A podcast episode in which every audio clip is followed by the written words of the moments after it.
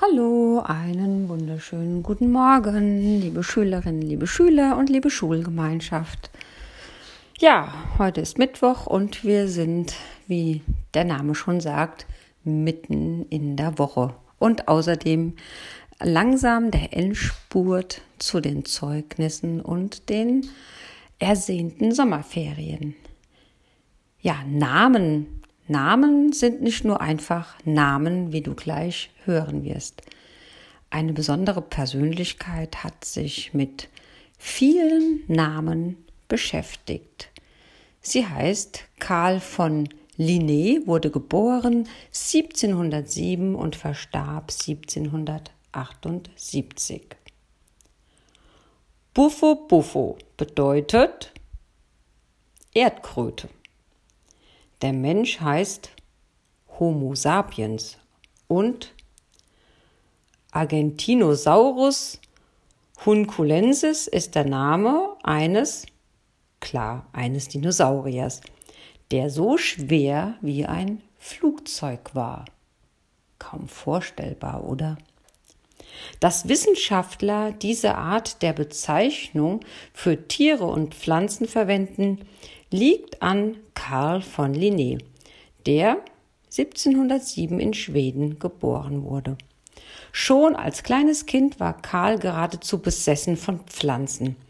Er wollte sämtliche Namen kennen und verbrachte so viel Zeit wie möglich draußen im Garten. Die Leute hielten ihn, nun ja, ein wenig für seltsam. Sein Lehrer empfahl ihm, Medizin zu studieren. An einem warmen Sommernachmittag bemerkte einer der Professoren, dass Karl im botanischen Garten der Universität zwischen den Blumen herumspazierte. Der Professor beschloss, ihn zu prüfen. Was ist das? fragte er und deutete auf eine Pflanze mit rosa Blüten. Geißblatt, antwortete Karl wie aus der Pistole geschossen stammt aus Sibirien und Ostasien. Die Früchte sollte man nicht essen, sie sind giftig. Hm, der Professor war erstaunt. Er zeigte auf eine andere Pflanze. Karl kannte sie und noch eine und noch eine und noch eine. Karl kannte sie alle. Der Professor war so beeindruckt, dass er Karl in sein Haus aufnahm, ihm Zugang zu seiner Bibliothek verschaffte und ihn schließlich zum Lehrer an der Universität machte. Zu der Zeit war Karl schon eifrig dabei, eine neue Art der Bezeichnung für das Tier- und Pflanzenreich einzuführen. Das binominale System. In diesem System hat jedes Lebewesen auf der Erde einen aus zwei Wörtern bestehenden Namen.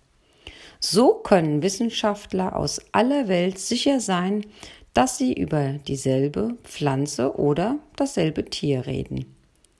Karl hatte über 12.000 Arten benannt. Er hat es uns viel einfacher gemacht, die wunderbare Welt der Natur zu verstehen. Und weißt du noch, was Erdkröte bedeutet? Hm, wenn nicht, dann hör dir einfach meine Erzählung nochmal von vorne an.